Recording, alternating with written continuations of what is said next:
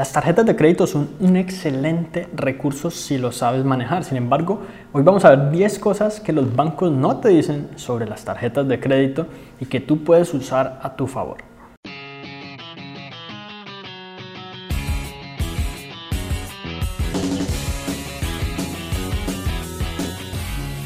Muy bien, la primera cosa que los bancos no te dicen sobre las tarjetas de crédito es que por lo general hay diferentes segmentos dentro del banco, segmentos internos de clientes a través del cual filtran a las personas según si son empleados, si son independientes, si son rentistas de capital, pensionados y muchas diferentes categorías que cada banco tiene. ¿Esto qué implica? Que tú no puedes tener acceso a toda la gama de diferentes tarjetas de crédito que el banco ofrece necesariamente según eh, tu perfil o tu segmento. De hecho, los que somos independientes y tenemos un perfil, un segmento en el banco como independientes, tenemos prácticamente las peores tarjetas. Porque como ellos saben que la tarjeta se utiliza para gastos del negocio, puede que los gastos sean muy, muy elevados, por lo tanto no dan puntos tan altos como se los dan a un empleado que prácticamente utiliza sus tarjetas para gastar dinero y no para invertir. Sin embargo, es posible, si, tú por ejemplo tienes la posibilidad, tu propia empresa, como es mi caso, de colocarte como empleado legalmente y que gubernamentalmente tenga los soportes para que tú recibas esos dineros como empleado en vez de como independiente, vas a obtener acceso a un portafolio mucho mejor, con mejores puntos, mejores beneficios, mejores bonos y muchas otras cosas más que los que tienen de pronto tarjetas para independientes. Obviamente hay que ver eh, de todas maneras las condiciones de cada banco, pero esta ha sido mi experiencia. Ahora, prácticamente toda la estrategia que yo personalmente utilizo con las tarjetas de crédito es nunca hacer compras a más de una cuota, siempre pagarlo casi que a los 3 o 4 días de haber comprado para obtener los puntos y no gastar un centavo en intereses. Pero si tuvieras que hacer una compra a más de una cuota, trata de diferir esa compra a la menor cantidad de cuotas posible. Los bancos te tienden a decir que difieras esta compra lo máximo por si acaso. Como que si tú puedes pagar en tres meses, en tres cuotas, que lo dejes a 12 meses, por si algo ocurre, por si tienes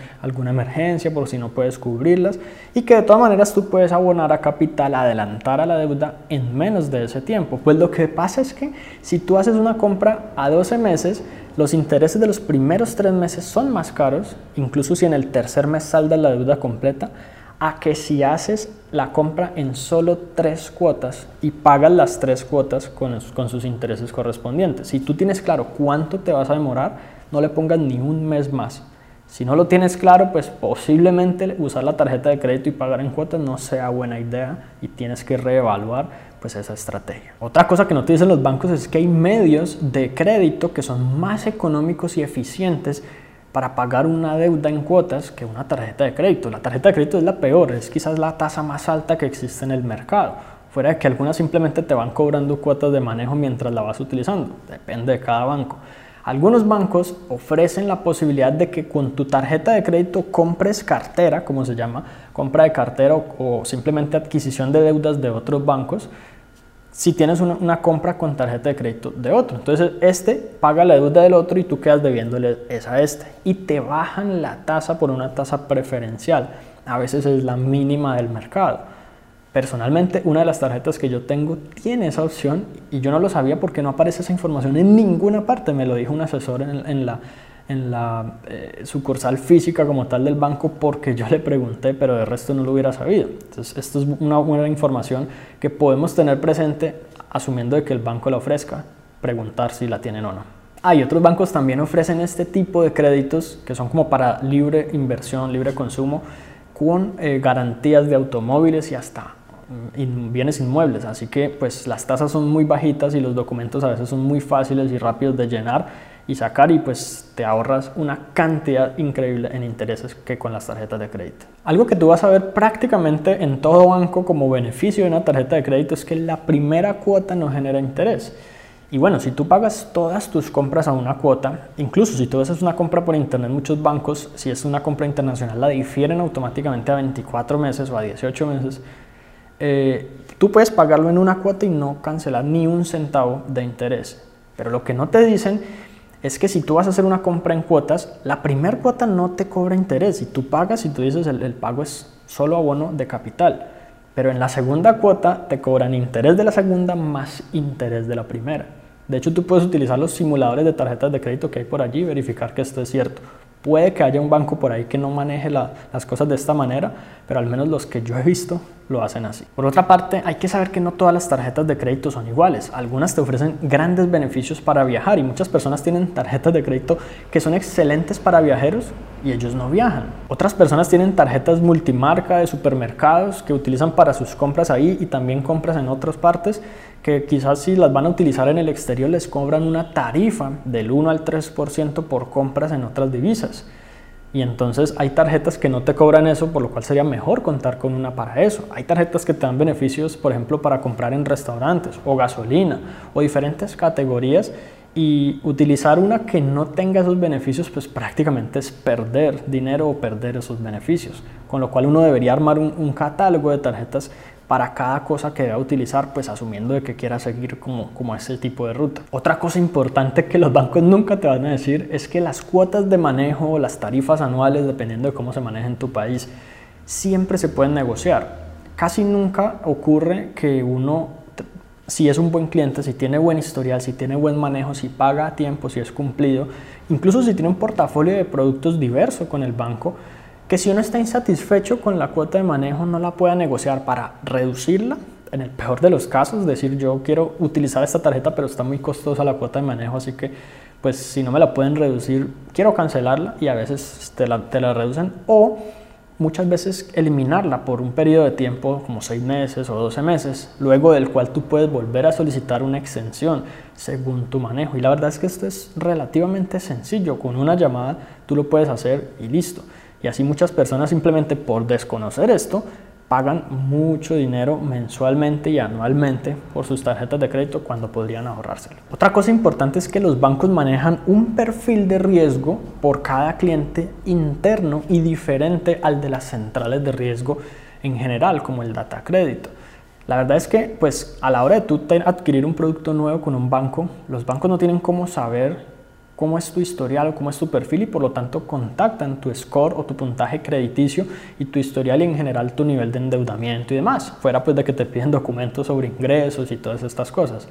Pero una vez tú eres el cliente de este banco durante un tiempo, seis meses, un año, dos años, tres años, tú tienes, ya desarrollas como un, perfil dentro del banco, que viene a ser a veces más importante que el perfil eh, en general del historial crediticio que muchas veces no se maneja ni siquiera en tiempo real. Lo que quiere decir esto es que a la hora de solicitar un producto, puede que el banco te lo apruebe teniendo un mal historial crediticio solo por tu manejo con ellos, o que te lo rechace por tener un mal manejo con ellos, incluso si tienes un buen manejo crediticio.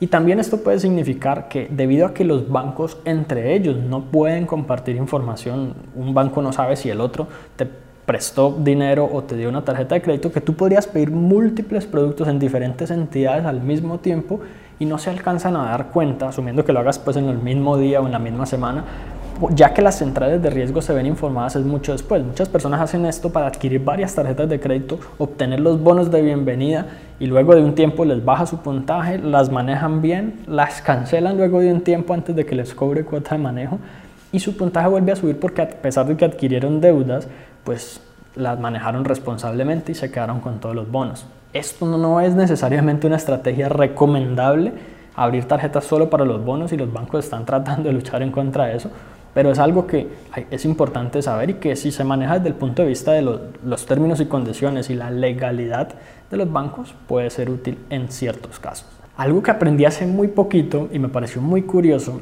es que cada tarjeta de crédito está ligada a una línea de crédito que por lo general viene con un límite que es el cupo aprobado para la tarjeta.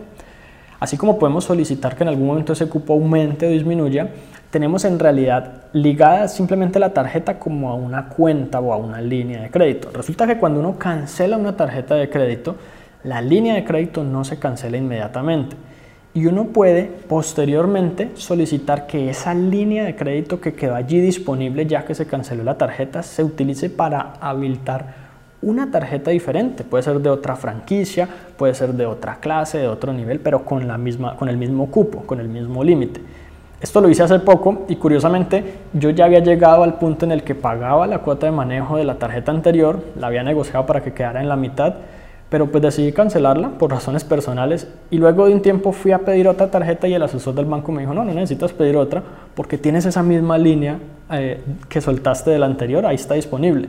Simplemente la tomó, le asignó una franquicia diferente, venía de Visa, pasé a Mastercard y automáticamente quedé con una tarjeta de crédito nueva que por defecto, por sus políticas, no me cobra cuota de, de manejo el primer año. Así que pues yo no lo hice con la intención de ahorrarme la cuota de manejo durante un año ni nada de esto, simplemente pues fue un manejo como natural, pero parece como que esa fuera una estrategia. Y obviamente es bueno consultar pues con un asesor del banco si esto es algo que se puede hacer, pero como mínimo sí te digo que la línea de crédito no se cancela con la tarjeta, al menos no inmediatamente, porque te digo, pasaron más de tres meses desde la cancelación hasta la apertura del nuevo producto. Muchos bancos también tienen créditos, productos, tarjetas de créditos preaprobadas de las cuales tú nunca te das cuenta, no te informan, no te notifican. Y a veces es simplemente cuestión de llamar y preguntar, buenos días, ¿tengo algún preaprobado? Y puede que te digan que sí, que lo tienes listo, que te pueden prestar tal cantidad de dinero, que te pueden dar una tarjeta de crédito. Eh, a mí me parece sorprendente cómo a uno no le avisan si uno puede, que está interesado y aproveche este tipo de cosas pero pues así es como funciona. Y así me he dado cuenta de dos productos en particular que me han interesado, siendo yo quien proactivamente los solicita. Y por último, algo que me encanta de las tarjetas Mastercard, creo que las American Express también lo tienen, pero no estoy seguro, nunca he tenido una, es que manejan doble divisa. En mi caso, los pesos colombianos y los dólares. Puede que esto no aplique para países como Ecuador, Estados Unidos, donde la moneda simplemente es dólar y ya. Pero en nuestro caso, cuando manejamos pesos colombianos o incluso pesos mexicanos, así, y hacemos compras en dólares, hay una diferencia radical entre Visa y Mastercard. Por ejemplo, Visa te hace la tasa de conversión en el momento de la compra y te factura en tu moneda local. Quiere decir que a lo que estaba el dólar ese día, a eso lo vas a pagar en el momento en que tú decidas pagar la factura de la tarjeta. Con Mastercard, por ejemplo, funciona diferente. Tú compras en dólares y la deuda queda en dólares, no en pesos. Lo que significa que no es cuando tú compras que se hace la tasa de conversión, se aplica la tasa de conversión, sino cuando tú pagas, con lo que tú podrías esperar a ver cómo se está comportando el dólar y si el dólar baja por debajo de lo que estaba en el momento de que tú pagaste, te ahorras una cantidad de dinero considerable. Es más, como yo recibo ingresos en dólares, también puedo decidir en qué momento solicitar la transferencia o hacer la compra de divisas en mi banco y yo también espero que el dólar suba. Pues aquí no hay una ciencia exacta de saber cuándo va a subir y cuándo va a bajar porque pues nadie sabe eso, pero pues uno más o menos ve el comportamiento y también uno tiene el, el comportamiento en tiempo real que eventualmente el mercado cierra y aplica la tasa para el día siguiente, en cuyo caso uno podría o esperar al día siguiente a que esa tasa mejor aplique o aplicar hoy en caso de que esa tasa suba y no, no nos funcione. Tanto para ingreso como para gasto y eso es un beneficio de las tarjetas que tienen esta divisa múltiple.